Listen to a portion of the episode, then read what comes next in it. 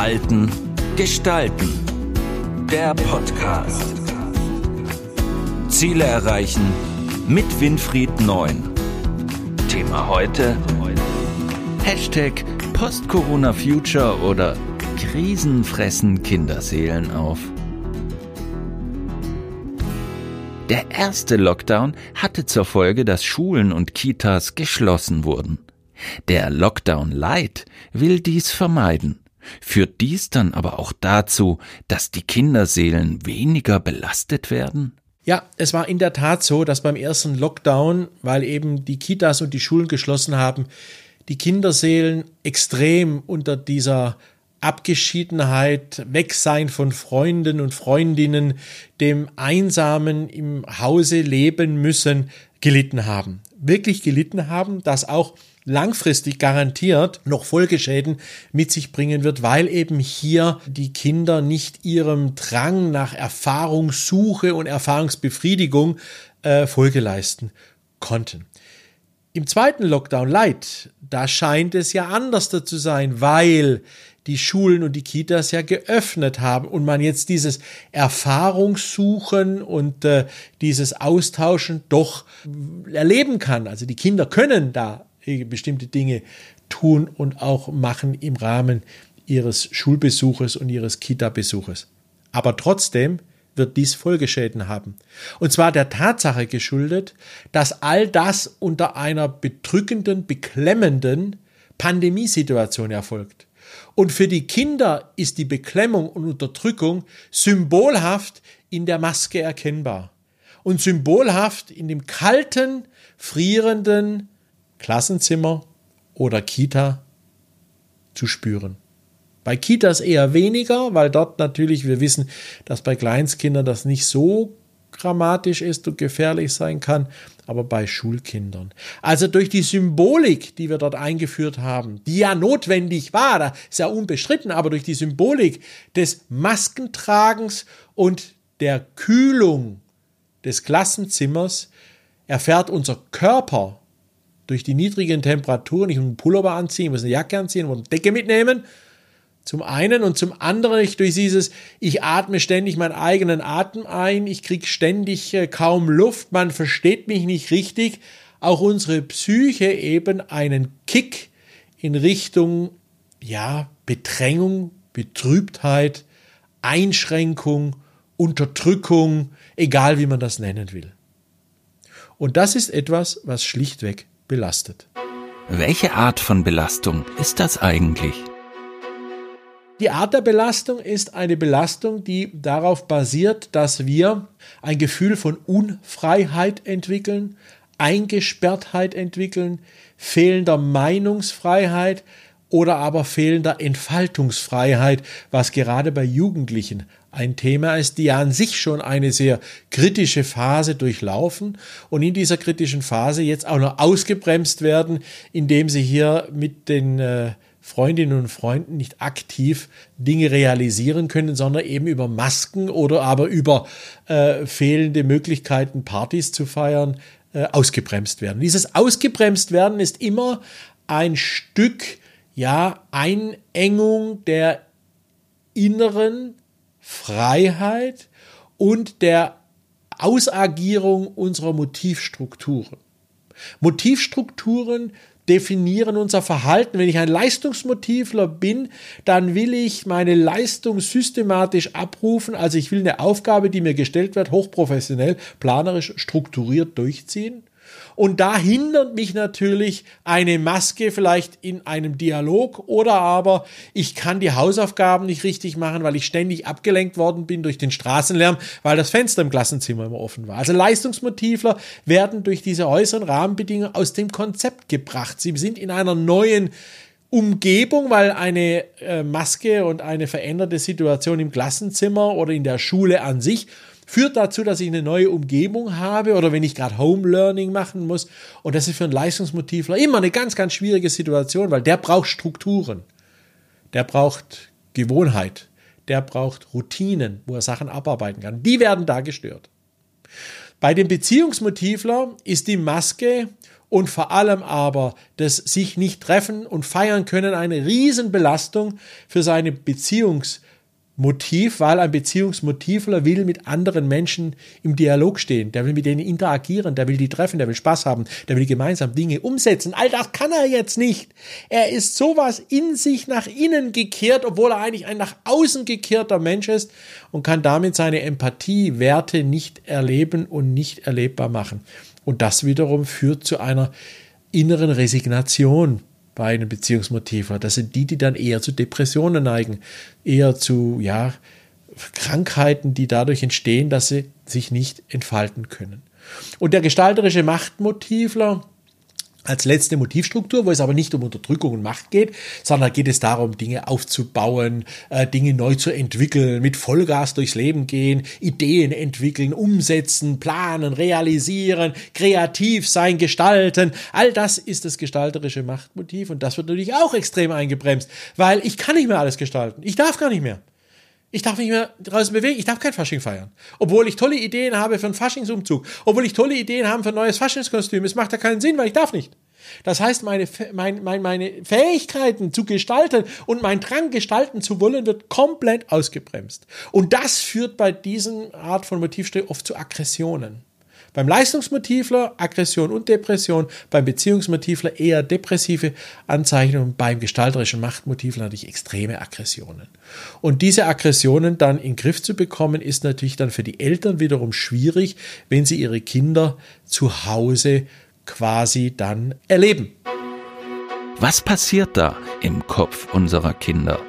Ja, und dieses Zuhause erleben ist für die Eltern schwierig, aber für die Kinder noch schwieriger, weil dieses kindliche Gehirn ja selbst sich noch in einem Entwicklungsstadium befindet, wo man selber nach eigenen Routinen sucht, nach eigenen Erfahrungswerten sucht, nach eigenen Wegen und Richtungen sucht. Man muss ausprobieren, testen. Und jetzt wird man plötzlich so verunsichert durch diese ganzen externen Einflüsse. Und damit kommt natürlich das kleine Gehirn, das noch im Wachstum sich befindet, ja, ins Schleudern. Weil es kann sich nicht so entwickeln, wie es sich entwickeln will. Es werden mehr Bewältigungsstrategien benötigt. Die fallen einem mit viel Erfahrung leichter als äh, mit jungen Jahren, weil man eben halt noch nicht so viel Erfahrung hat mit solchen Dingen oder mit grundsätzlichen Krisen oder äh, schwierigen Situationen. Und das belastet natürlich die Verarbeitungsfähigkeit der Eindrücke von außen beträchtlich. Das heißt, die Kinder sind extrem mit sich selber und ihren eigenen Gefühlen beschäftigt, äh, wie es sonst nicht der Fall ist, außer vielleicht in der Pubertät aber dieses sich selber mit sich selber beschäftigt sein führt schon zu einer extremen ja Ablenkung und Unzufriedenheit. Welche Mechanismen sind von außen auszulösen, beziehungsweise welche Ansätze gibt es für besorgte Eltern? Nun, die Mechanismen, die das von außen auslösen, sind schon kurz angesprochen. Das heißt, wir haben beispielhaft die Maske, wir haben beispielhaft das Klassenzimmer, wir haben beispielhaft diese ja schwierige Situation des sich Treffens dürfen und äh, die dann auch dementsprechend dieses negative Verhalten auslösen. Und jetzt sollen natürlich die Eltern dem entgegenwirken. Und diese besorgten Eltern, die auch zu Recht besorgt sind, da gibt es Ansätze, mit denen sie entgegenwirken können. Und ein Ansatz ist, und der wichtigste, redet mit euren Kindern über diese Situation. Und zwar redet nicht nur über die faktische Notwendigkeit von Masken, von Lockdown und so weiter, sondern redet mit euren Kindern über deren Gefühlswelt. Lasst euch mal beschreiben, wie das Kind die Situation erlebt. Es soll Beispiele nennen aus der Schule. Es soll spielerisch quasi mit euch, den Eltern, gemeinsam über diese Dinge sprechen, reden und dann entsprechend auch sich äh, artikulieren. Das zweite ist, der zweite Ansatz, für viele Kinder, die das nicht können, übersprechen, altersbedingt oder weil sie vom Typus her, vom Motiv her das nicht so gut können, lasst sie Bilder zeichnen. Wie erlebst du die Pandemie? Zeichne dich in den Mittelpunkt des Bildes, das stärkt auch die Selbstwirksamkeit und zeichne mal darum, wie die Welt unter dieser Situation mit der Maske du erlebst. Was sind da für dich die zentralen äh, somatischen äh, Merker, also die uns im Gehirn quasi dann entsprechende Schwerpunkte bilden. Äh, und diese somatischen Marker sind wichtig für das Erkennen von Empfindungen da drin. Also Bilder zeichnen lassen wäre ein zweiter Ansatz. Und der dritte Ansatz ist, macht einfach Gespräche mit anderen Eltern, und diskutiert darüber, wie die das machen. Der Erfahrungsaustausch zwischen Eltern, sofern die nicht als besonders klugscheißerisch auftreten und meinen, sie wissen sowieso alles besser, also diese Helikoptereltern, da würde ich eher davor warnen, aber bei Eltern, mit denen man gut befreundet ist und weiß, die meinen es ehrlich und zeigen auch eigene Schwächen, sollte man über eigene Schwächen in dieser Situation reden können, weil nur das Positive zu diskutieren ist wichtig und gut, aber man sollte es auch nutzen, um Dinge einfach auch negativ darstellen zu können, also Schwierigkeiten, die man hat, weil vielleicht hat der ein oder andere doch einen guten Tipp parat. Welche praktischen Tipps haben Sie für Pädagogen, Eltern und Verwandte? Ja, ich habe auch einen Tipp parat, beziehungsweise drei für Pädagogen, Eltern und für Verwandte. Ich fange an, einen Tipp Nummer eins für Pädagogen.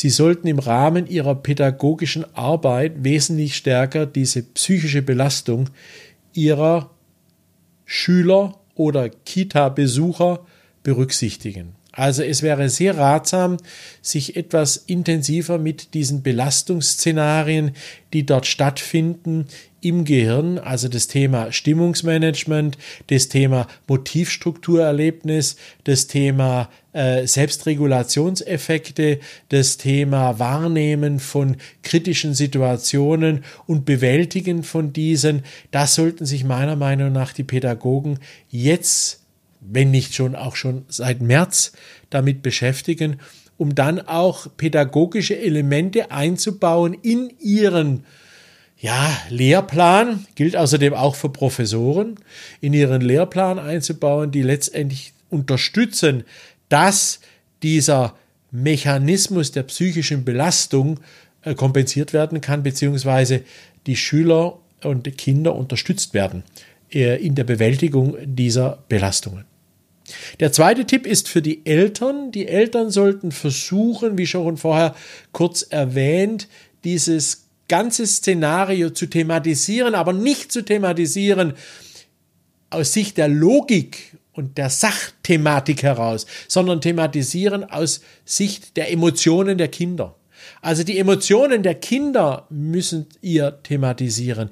Die Emotionen der Kinder müsst ihr zur Sprache bringen, müsst ihr über Bilder zum Ausdruck bringen. Da kann man auch mal Bilder vorlegen und sagen, wie siehst du, was interpretierst du jetzt in dieses Bild? Wie fühlt das Bild sich für dich an und so weiter, um damit dann einen Prozess anzustoßen bei dem Kind und äh, bei dem Halbwüchsigen, also sprich bei dem, der letztendlich jetzt in der Pubertät sich befindet, wie das so schön heißt, äh, um dort einfach auch eine Selbstreflexion anzusteuern. Bei Kleinkindern ist es ganz wichtig, über Sensorik zu gehen, also über Haut und über entsprechendes Spielzeug ähm, dem Kind darüber zu sprechen, denn auch Kita-Besucher erfahren natürlich schon ein Stück Belastung, weil sie merken die Belastung der äh, Pflegerinnen beziehungsweise die Belastung der Kindergärtnerinnen, je nachdem, in welchem Bereich sie sich da befinden, wird automatisch übertragen, auch zwar nicht vollständig, sondern im Teil auf eben die Kinder, die dann in dieser Kita sich bewegen. Letzter Tipp für die Verwandten. Die Verwandten können selber sehr viel dazu beitragen, ältere Geschwister oder Onkel, Tante, indem sie versuchen, auch hier die Emotionen des Kindes zu thematisieren, aktiv zu unterstützen und als einer, der eher von außen kommt, weil er nicht permanent in der Familie präsent ist, Impulse zu setzen, dass man eben über diese Dinge spricht. Oder aber, indem man Geschichten erzählt, die man erlebt hat in der Pandemie, die eine positive Bewältigungsstrategie darstellen. Also wo jemand es geschafft hat, sich mit dieser Pandemie positiv auseinanderzusetzen und die Situation in den Griff zu kriegen. Das hilft ganz stark, gerade für Jugendliche, die oder wie man so schön sagt, Halbwüchsige, die da dementsprechend dann äh, aktiv mit dieser Situation klarkommen können. In diesem Sinne viel, viel Erfolg bei der Umsetzung und weitere Infos unter www.neunzeit.de oder www.verhaltengestalten.de. Gerne könnt ihr darüber weitere Informationen bei mir einfordern, kostenfrei einfordern, weil dieses Thema Kinderseelen belasten und krisenfressen Kinderseelen auf ein Herzensanlegen von mir ist und äh, ich da gerne auch jederzeit jedem helfe. Einfach melden. Bis dahin, weiterhin alles Gute und bleibt gesund. Das war Verhalten gestalten, der Podcast für Innovation, Führung, Resilienz und Digitalisierung. Weitere Informationen zu diesen Themen und zu Winfried Neun finden Sie im neuen Zeitmagazin und auf der Website verhaltengestalten.de.